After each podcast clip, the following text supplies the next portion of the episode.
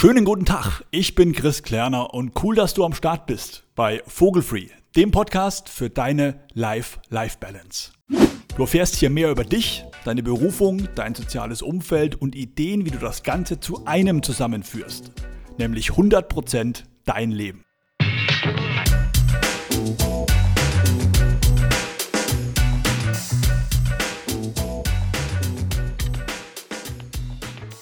Also da würde ich sagen, bin ich ganz vorne dabei, ähm, weil das eines der oder einer der entscheidendsten Punkte für mich ist, wenn ich irgendwo angestellt bin und keinen Handlungsfreiraum habe und mich irgendwo in Korsett gedrückt fühle, dann ist das wirklich so ein, ja, so eine Übersprungshandlung schon fast dann abzuhauen, ähm, weil sobald ich mich beruflich eingeengt fühle, äh, glaube ich, liefere ich auch nicht mehr die Leistung ab, die ich liefern könnte. Und dass ich, ähm, ja, eigentlich immer wollte, dass ich mein Privatleben nicht meiner Arbeit anpassen muss, sondern meine Arbeit muss sich meinem Privatleben anpassen. Aber da kann ich auch nur aus Erfahrung sprechen. Ich hatte eine Arbeitsstelle, da bin ich als äh, Aushilfe, habe ich da angefangen, in der, im Freizeit, in der Freizeitbranche. Und ähm, habe da als Aushilfe angefangen, eigentlich nur um ein paar Monate zu überbrücken und ein bisschen Geld zu verdienen. Und habe mich am Ende mit meinem Chef so gut verstanden, sowohl zwischenmenschlich als auch auf der Arbeitsebene, dass ich, glaube ich, nach zwei Monaten auf einmal stellvertretender Geschäftsführer war. Moin, du Vogel. Beim Vogelfree Podcast äh, quatschen wir ja normalerweise immer über sogenannte Stellschrauben. Also was kann ich tun als Angestellter, um zu mehr Freiheit zu kommen, so im Unternehmen, also ähnlich einem Selbstständigen agieren zu können. Heute ist das alles ein bisschen anders, weil ich habe einen Kumpel eingeladen, wo ich äh, vor Jahren mal den Spruch aufgeschnappt habe, der ist gar nicht mal so extrem wörtlich zu nehmen, aber da ist was dran. Der hat mir erzählt, Chris, ich bin einfach ein schlechter Angestellter. Und das würde ich heute gerne mal aufgreifen und mit Marius quatschen. Hi Marius. Hi, grüß dich, Chris. Ich glaube, das schlecht war damals nicht mal auf die Arbeitsqualität bezogen, oder? Sondern äh, eher nee. auf das, sich, wie es sich anfühlt. Ich glaube auch. Also Arbeitsqualität, ich glaube, das hatte ich da damals äh, das Thema gar nicht mit, mit reingenommen, sondern das war wirklich einfach dieses, ja, wenn es um eine Form von, von Arbeit und von einem Angestelltenverhältnis geht, habe ich eben immer gesagt, ähm, ich hätte mich selber nicht gerne als Arbeitnehmer, weil ich da, glaube ich, einfach nicht für gemacht bin und vielleicht auch ein bisschen unbequem bin. ja, ich habe äh, irgendwie jetzt langsam auch durch den Podcast vielleicht so ein bisschen Leidenschaft gewonnen für, für Zahlen, für Statistiken. Also vor 15 Jahren noch nicht, aber jetzt seit kurzem.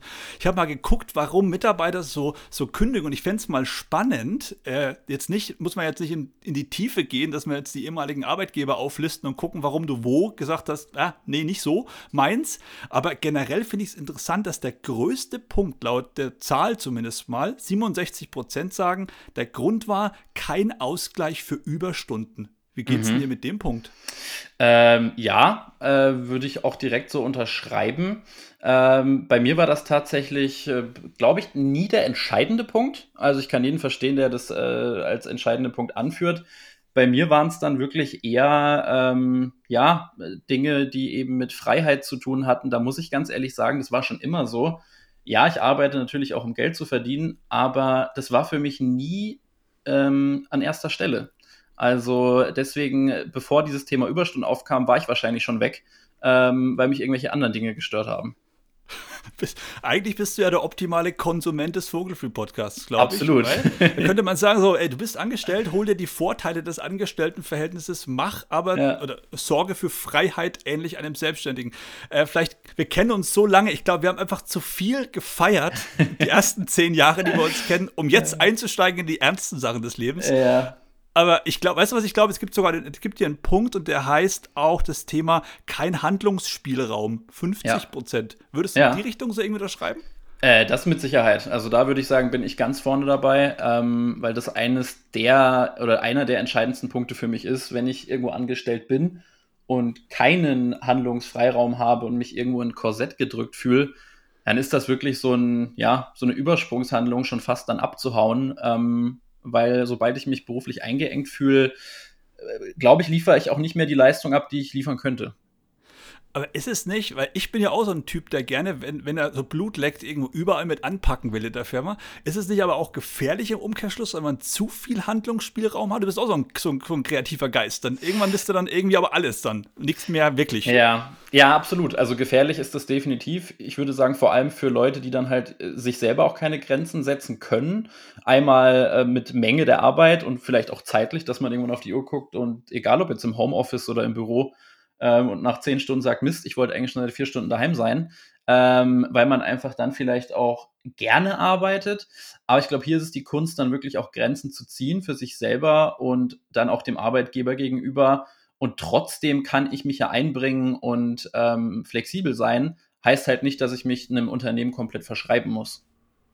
Aber was, wenn wir jetzt mal, so wir sind da unter uns, ne? also Podcast-Hörer und, und wir zwei, wenn wir jetzt mal äh, gemeinsam zurückschauen, was glaubst du jetzt mal, du bist ja auch, ich kenne dich ja als sehr selbstreflektiert, äh, wenn du zurückschaust, sagst du, was gibt es denn für Punkte, wo du hättest vielleicht doch dann, ja, etwas ansprechen können, etwas selbst bewegen können, mal Nein sagen können, ähm, wo du sagst, da hätte ich was tun können, da bin ich vielleicht auch in Anführungsstrichen weggelaufen oder habe mich weggeduckt und würde jetzt sagen, hätte ich, hätte ich aktiv mehr tun können, um vielleicht mir ein Arbeitsumfeld zu bauen, was mir gepasst hätte?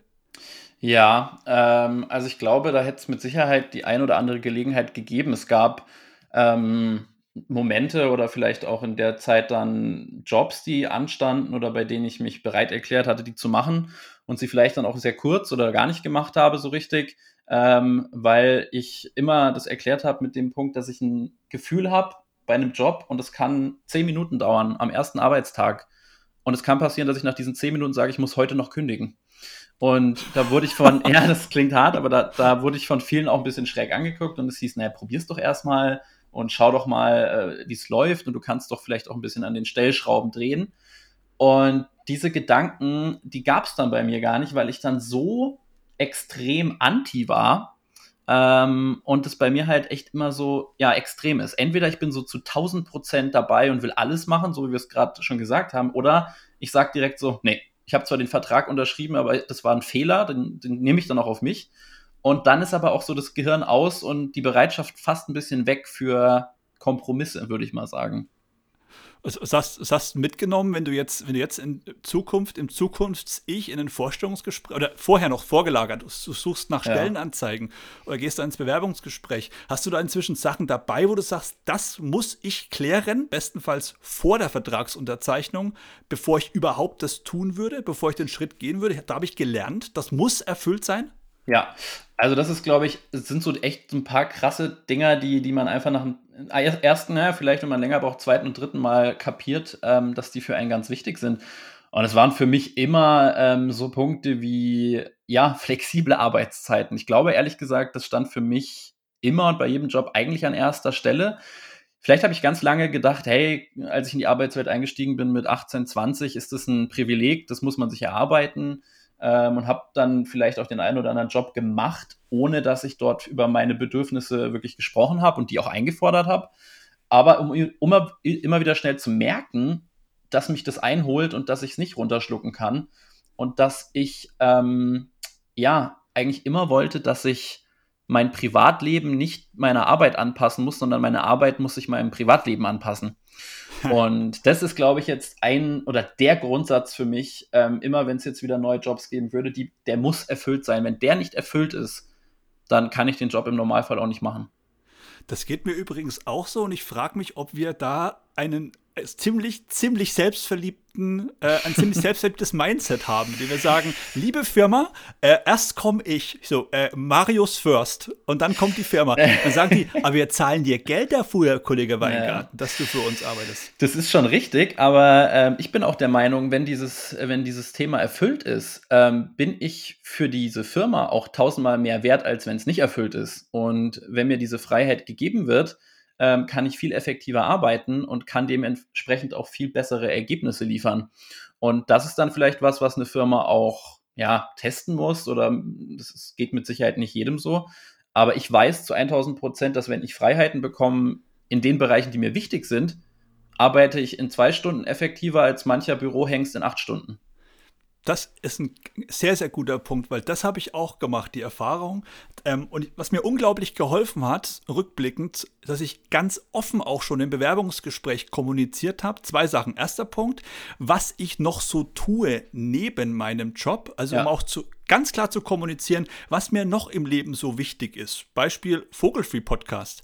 Und wenn das der Arbeitgeber weiß, dass das im Prinzip dazu beiträgt, dass ich mich dass ich ein gutes Gefühl habe, dass ich in irgendeiner Form auch das große ganze Bild als, als wertvoller achte im Leben, dann weiß er auch, unter, wie du es gerade sagst, wenn der Erklärer den Vogelfree-Podcast nicht mehr machen dürfte aufgrund unserer Arbeitszeiten, wäre der Typ nicht so leistungsfähig, weil ihm was fehlt, weil die Stimmung eine andere ist. Also das Thema auch schon anzusprechen, äh, also Side-Business könnte man sagen oder Hobbys offen ansprechen und der zweite Punkt, hast du auch gerade, also es hätten wir uns synchronisiert. Der zweite Punkt, den du auch gerade angesprochen hast, war das Thema, die Frage mal zu stellen an den Gegenüber im Bewerbungsgespräch, lieber neuer Chef, liebe Personalleiterin, wie bewertet ihr eigentlich, ob ich einen guten Job mache? Später. Also Richtig. bewertet ihr das, indem ja. ihr sagt, warte mal ganz kurz, es ist 15.30 Uhr, 16 Uhr ist ausgemacht, geh nochmal ans Faxgerät eine halbe Stunde. Genau so. Oder ob, oder ob sie sagen, äh, warte mal ganz kurz, wir bewerten eigentlich dein Ergebnis, was dabei rumkommt. Also Arbeit ist Ergebnis. Und wenn das ja. zweite gegeben ist davon, glaube ich, dann kommst du gar nicht in die Bredouille der Erklärungsnot. Eben, eben. Und ich glaube, es gibt so viele 9-to-5-Jobs und da gehen Stunden jeden Tag ins Land, ähm, weil die Leute halt ihre Bürozeit oder egal wo sie sind, absitzen müssen irgendwie oder in die nächste Raucherpause nehmen und was auch immer. Ähm, und ich glaube, das kann eigentlich ja nicht der Anspruch von jedem Unternehmen sein, dass Arbeitszeit so genutzt wird. Äh, von daher bin ich halt auch absoluter Fan von, von, ja, einfach modernen und alternativen Denkweisen da, weil wenn ich davon ausgehe, dass ich Arbeitnehmer, äh, Arbeitgeber wäre und ich hätte Angestellte, denen ich grundsätzlich erstmal vertraue, sonst hätte ich sie nicht eingestellt und auch auf deren Kompetenzen vertraue, dann sage ich es mal ganz plump, ist mir das scheißegal, in welcher Zeit die ihren Job machen. Ähm, ja. Wenn am Ende das dasteht, was ich von ihm haben möchte und das in guter Qualität, dann kann er das von mir aus in fünf Minuten jeden Morgen auf dem Klo machen, wenn er das schafft. ähm, ist ja am Ende nicht mein Problem. Das voll, vollkommen richtig. Und äh, eine Sache, die ich bei dir auch verfolgt habe, die letzten Jahre, ohne dass du es gemerkt hast, ich habe dich gestalkt in deinem oh Leben. Gott, oh Gott, oh Gott. Äh, ist ein bisschen das Thema. Das ist aber ein spannendes Thema, was auch äh, zwei, drei andere Kumpels von mir jetzt aktiv gerade mich so darauf hin angesprochen haben, zu sagen, Chris, ich bin, ich bin jahrelang rückblickend beim Leben eigentlich immer dem Job hinterhergerannt, wo er gerade war. Also dem ja. Ort, dann im Prinzip den Ort angepasst an da, wo gerade die Arbeit war. Ja. Ich habe dich auch erlebt, du warst äh, in Potsdam unter anderem, kein Geheimnis, glaube ich, nee, nee. Äh, beruflich bedingt. Und irgendwann kam der Punkt, wo du gesagt hast, das bitte korrigier mich, ich lege fest, wo ich leben möchte. Und da gibt es bestenfalls die Arbeit oder sie ist ortsunabhängig. Genau so war das absolut. Und ich glaube auch, dass das normal ist, dass man nach dem Studium bei mir, ähm, für das ich ja auch weggezogen bin, recht weit von der Heimat, was damals auch äh, das Beste war und vollkommen in Ordnung war. Ähm, und nach dem Studium auch für verschiedene Jobs quer durch Deutschland getourt bin, immer mal wieder ein Jahr da, ein Jahr da. Und das war auch irgendwie cool, aber ich glaube, so mit, naja, wie alt war ich? 24, 23, bin ich dann tatsächlich an den Punkt gekommen, wo ich gesagt habe, okay, wie viele Jahre will ich das noch machen? Will ich jedes Jahr mir in der neuen Stadt wieder eine neue Bude suchen, neues Umfeld? Ähm, ja, habe ich da einfach Bock drauf. Und da kam halt ganz schnell bei mir der, der Impuls, dass ich gesagt habe, nee, ähm, ich bin dann irgendwie wohl doch jemand, der gerne seine Base hat. Hätte mich das jemand vor sechs, sieben Jahren gefragt, hätte ich gesagt, brauche ich nicht, ich kann jedes Jahr woanders wohnen. Ähm, aber es hat sich tatsächlich geändert. Und dann war es wirklich so, dass ich gesagt habe, ich brauche, ich will dahin, wo ich sein möchte. Und dann war ich schon immer Optimist, dann wird sich die Arbeit äh, so ergeben, dass es für mich dort passt. Ja, und vor allem das Thema, es gibt ja inzwischen auch ganz spannende neue Arbeitsvertragsmodelle. Ich habe zum Beispiel auch eins gehabt, mal über eineinhalb, zwei Jahre, wo ich wirklich meinen Arbeitsort auch in meiner Wohnung gehabt habe. Äh, da auch vielleicht nochmal ein Tipp für dich da draußen als Zuhörer, Zuhörerin, äh, darauf achten, wenn du dich für einen Homeoffice-Vertrag oder Remote-Vertrag irgendwo interessierst, das dir angeboten wird, guck mal drauf, wie das formuliert ist. Bei mir war es nämlich damals so, dass meine Firma in Berlin gesessen hat und mein Arbeitsort war meine, meine Wohnung in Augsburg war deswegen praktisch, weil ich die bayerischen Feiertage gehabt habe. weil ich in Bayern meinen mein Arbeitssitz hatte. Und unglücklich für die Kollegen im Startup bei fünf Leuten, wenn vier in Berlin arbeiten. und die Berliner Feiertage kennst du auch zu gut. Äh, äh, ja. Da gibt es eigentlich keine außer dem Weltfrauentag. Genau. Von daher, also das ist auch ein ganz spannender Punkt, weil es ist ein großer Unterschied, ob du auch mal im Homeoffice arbeiten darfst oder ja. ob du einen Homeoffice-Vertrag hast. Auch da Bundeslandthemen, Feiertagsthemen. Also das ist so meine Erfahrung ja. in dem Bereich. Absolut. Hast du eigentlich, äh, hast du eigentlich, hast du eigentlich Kollegen oder, oder ehemalige Schulkollegen, wo du auch feststellst, dass sie gerade den Ort schon mehrfach gewechselt haben für den Job? Also dass so Veränderungen, ich laufe der Arbeit hinterher passieren? Oder ist es eher so das Mindset von uns, dass man sagt, äh, der Ort ist mir wichtig, dann wird schon die Arbeit da sein? Oder mm. ortsunabhängig? Ähm, also ich würde sagen, ich, ich bin da bei mir in der Runde eher so ein bisschen der Exot. Ähm, ich will jetzt nichts Falsches sagen, aber vielleicht, mir fällt auf jeden Fall gerade niemand ein, der da so ähnlich unterwegs ist wie ich. Ähm, weil es dann doch ganz viele gab, die halt nach dem ähm, Studium oder nach der Schule, wie auch immer, sich für einen Job entschieden haben und der ist es dann halt auch geworden und der ist dann sehr ortsgebunden gewesen. Viele haben sich da halt für die Heimat entschieden, der eine oder andere vielleicht auch für eine andere Stadt, aber große Wechsel gab es bei den wenigsten, sage ich jetzt mal. Ähm, das ist mir tatsächlich schon immer mal wieder aufgefallen, dass ich so, um mal hier im, äh, im richtigen, bei den richtigen Vokabeln zu bleiben, der bunte Vogel bin. ähm, ja, als Dortmund-Fan bist du das meistens. Ne? ja, vor allem als Dortmund-Fan in, in Bayern. Ähm, nee, aber, aber das, ja klar, man, man, man merkt natürlich auch gerade im Beruf dann, man, man kommt vor allem mit Leuten zusammen, die dann ähnlich ticken, einfach so interessenhalber. Aber so aus meinem alten Kreis gab es schon viele, die haben sich was ausgesucht und sind bis heute da geblieben. Wie ist, denn, wie ist denn deine persönliche Erfahrung, jetzt ohne ehemalige Firmen zu dissen, aber deine persönliche Erfahrung mit dem Thema Vorstellungsgespräch? Bei uns gibt es flache Hierarchien, alle sind gleich. Oben, unten, links, rechts. Und dann äh. kommt der erste Arbeitstag und du merkst, okay, es gibt doch ein Organigramm und ich stehe relativ weit unten. Ja, ja. Ja, ist eigentlich ein bisschen frech, ne, dass sowas einem erzählt wird ähm, im Vorstellungsgespräch.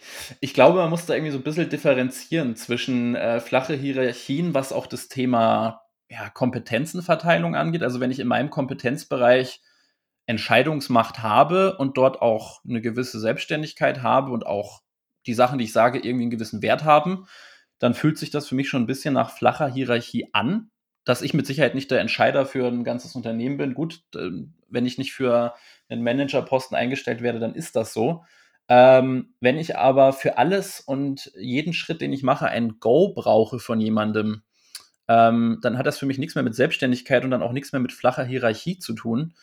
Und ich glaube, das ist ein ganz äh, wichtiger Punkt äh, für mich immer gewesen, dass ich es hasse zu arbeiten und für jeden Schritt, den ich mache, für jeden Klick, den ich mache, mir erst das Go holen zu müssen. Ja, ja. Das kann ich, kann ich voll nachvollziehen und das ist definitiv auch eine Sache, die einen irgendwann ausbremst, weil es hat ja auch mit dem Thema Vertrauen zu tun. Also Total. wenn ich mir für jeden Klick eine Freigabe holen muss, ist das immer auch aus meiner Sicht oder häufig eine Form von Kontrolle, die man da ausspielt und hat wenig mit flach zu tun. Also in der, in der Hinsicht. Was ich zum Beispiel auch als eine richtig geile Erfahrung, mal hier Lob, Lob an meine aktuellen Chefs hier, falls Sie mal, die, Sie hören ab und zu angeblich hier rein. Okay. Jürgen, Jürgen, Jürgen und Marco. Jetzt zeigt äh, sich's, ja. Genau, das Erlebnis äh, oder das, das authentische Erlebnis einer flachen Hierarchie war für mich mit den beiden, ja, Chefs in Anführungsstrichen, dass wenn du mit ihnen im Termin bist, bei einem Kunden zum Beispiel, mhm. wo ein Chef ja häufig dazu neigt zu sagen, ich bin hier Vorstand und das ist mein Mitarbeiter. Ja. Das klingt so wie Sklavenhaltung so ein bisschen. Ja, ja. Mein Mitarbeiter. Und wenn dir eine flache Hierarchie erzählt wird und dein Chef dann im Kundentermin sagt, das ist mein Kollege Christian. Absolut das ist für mich, also ehrlich, vielleicht ist es auch schon mal gefallen im Podcast hier, aber das ist für mich eine gelebte flache Hierarchie, weil ich sie nach außen auch nicht nur schön schreibe auf die Website, sondern dem Mitarbeiter echtes Gefühl gebe, ey, das ist ein Kollege, das ist Augenhöhe. Und was passiert interessanterweise, das ist, glaube ich, die Angst vor manchem Chef, ist nicht, dass ich mit der Aussage dachte, ey, geil, ich bin ja genauso wichtig mhm. wie er und ich bin jetzt auch Vorstand, der Respekt und vor der Rolle des anderen, dass er höher steht im Organigramm, muss deswegen ja nicht fallen, weil er mich als Kollege bezeichnet. Ich habe trotzdem Respekt und er wird trotzdem, trotzdem wird er über mir stehen ja, im Organigramm. Ja? Aber es ja. ist eine andere Ausstrahlung. Es ist absolut eine andere Ausstrahlung und ich finde, das gibt einem auch nochmal eine ganz andere Motivation, ähm, wenn, ich, wenn ich von jemandem, mit dem ich mich vielleicht auch zwischenmenschlich halbwegs gut verstehe, ähm, irgendwie das Gefühl bekomme, ja, nicht nur vollwertiger Mitarbeiter, sondern wirklich, äh, ja, auf, auf gewissen Ebenen, sage ich mal, auch ebenbürtig zu sein. Natürlich nicht auf allen, aber da kann ich auch nur aus Erfahrung sprechen. Ich hatte eine Arbeitsstelle, da bin ich als äh, Aushilfe, habe ich da angefangen, in der, im Freizeit, in der Freizeitbranche. und ähm, habe da als Aushilfe angefangen, eigentlich nur um ein paar Monate zu überbrücken und ein bisschen Geld zu verdienen und habe mich am Ende mit meinem Chef so gut verstanden, sowohl zwischenmenschlich als auch auf der Arbeitsebene, dass ich, glaube ich, nach zwei Monaten auf einmal stellvertretender Geschäftsführer war ähm, und wir anderthalb Jahre unfassbar erfolgreich zusammengearbeitet haben. Ich irgendwann gewisse Bereiche, die halt so in meinem Kompetenzbereich lagen, wie Social Media und Marketing und alles, was damit zu tun hat, ähm, komplett übernommen habe und er ab und zu mal geguckt hat, ob das noch so in seine Richtung geht und sonst hatte ich freie Hand. Und ähm, diese flache Hierarchie, die wurde jetzt im Vorstellungsgespräch nicht groß diskutiert, weil die gar nicht zur Debatte stand, ähm, die hat sich entwickelt. Und ähm, das ist natürlich auch mal so ein Punkt, dass sich vielleicht auch mit der Zeit irgendwie solche Dinge ja verändern können während einer Anstellung. Und deswegen, da schließt sich der schöne Kreis, bin ich der festen Überzeugung, natürlich muss ich das jetzt sagen irgendwie, aber äh, bist du kein grundsätzlich schlechter Angestellter, sondern, ja. steile These jetzt, Achtung, steile These, kannst du gerne widerrufen. These ist, du hast noch nicht den richtigen Arbeitgeber gefunden. Ja. Jetzt ähm, kommst du. Jetzt komme ich. Weil die Beschreibung ähm, gerade war ja genau die. Da habe ich dich Absolut. damals in der Zeit auch sehr, sehr, als sehr, sehr engagierten und vor allem auch als sehr, sehr sich wohlfühlenden Angestellten wahrgenommen, ja. spannenderweise. Ja, ich glaube auch, dass die Aussage, mit der du hier angefangen hast, dass ich ein schlechter Angestellter bin, das muss man wahrscheinlich. Ähm ja, beziehen auf, oder wenn ich den Satz so sage, dann denke ich da natürlich an Unternehmen, in denen ich mich äh, nicht wohlfühle, ganz klar. Also die, die äh, Stelle, die ich jetzt gerade genannt habe, ähm, mit dem Chef, der mich dann irgendwann zum stellvertretenden Geschäftsführer gemacht hat, das war ein Traum. Und das war auch, da würde sogar ich sagen, da war ich ein verdammt guter Angestellter und da ähm, hätte er sich keinen besseren wünschen können. Äh, das hatte ich bisher so erst einmal und das war dann auch gefühlt irgendwie so eine einmalige Sache. Als das Ding durch war, bin ich tatsächlich ein Jahr später lustigerweise in diese Position nochmal zurückgekehrt. Ähm, und das war auch vollkommen in Ordnung, aber es war nicht mehr dasselbe wie vorher, weil irgendwie so ein bisschen die Luft aus diesem Projekt raus war. Und dann haben wir uns da auch wieder total in Freundschaft aus diesem Arbeitsverhältnis verabschiedet. Und weil ich einfach im Laufe der Zeit gemerkt habe, ähm, dass es dann trotzdem mehr mein Ding ist, meinen Arbeitstag komplett alleine zu gestalten ähm, und noch mehr Freiheiten zu haben, als ich da schon hatte tatsächlich. Ist übrigens äh, auch noch eine weitere Zahl in den Raum zu werfen. Bei einer Umfrage äh, haben 46 Prozent der Arbeitnehmer angegeben, dass das für sie Wichtigste ist, bessere Work-Life-Balance, mehr Freiheit, wenn es um Arbeitsplatz und Mobilitätskonzepte geht.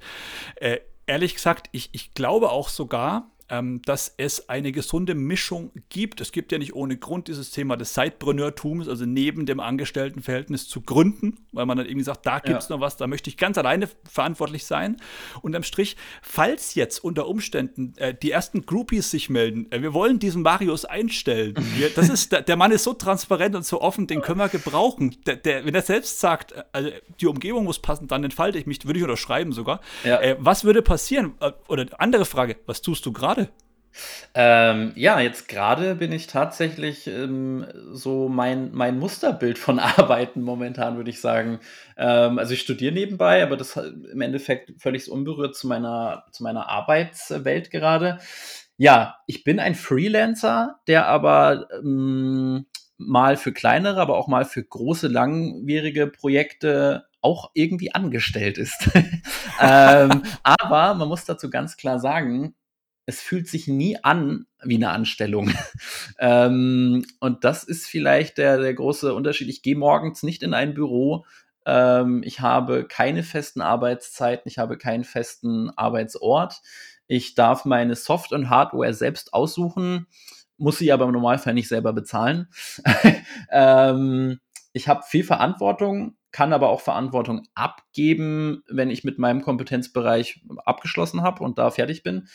Also es ist an sich äh, gerade eine ganz schöne Situation für mich. Glückwunsch. Danke.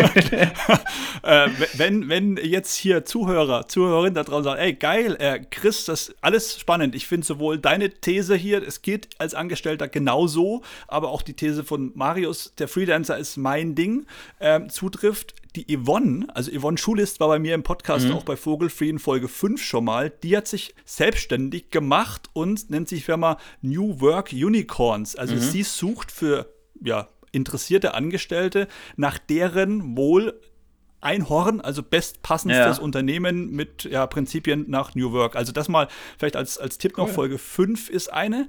Aber was immer auch gleich ist, und auch heute, das klingt so nach, nach, nach Tod, die letzten Worte, äh, aber es ist eigentlich nur der, der, Tod dieser Folge jetzt, die jetzt zu Ende geht. Äh, Marius, auch du hast sie noch mal. Äh, lass alles raus. Ähm, was sie nicht, erzählen einen Witz, erzählen eine verrückte Geschichte, die mich komplett irgendwie äh, in der Öffentlichkeit dumm dastehen lässt oder ta tanzt deinen Namen ins Mikrofon. Mach irgendwas.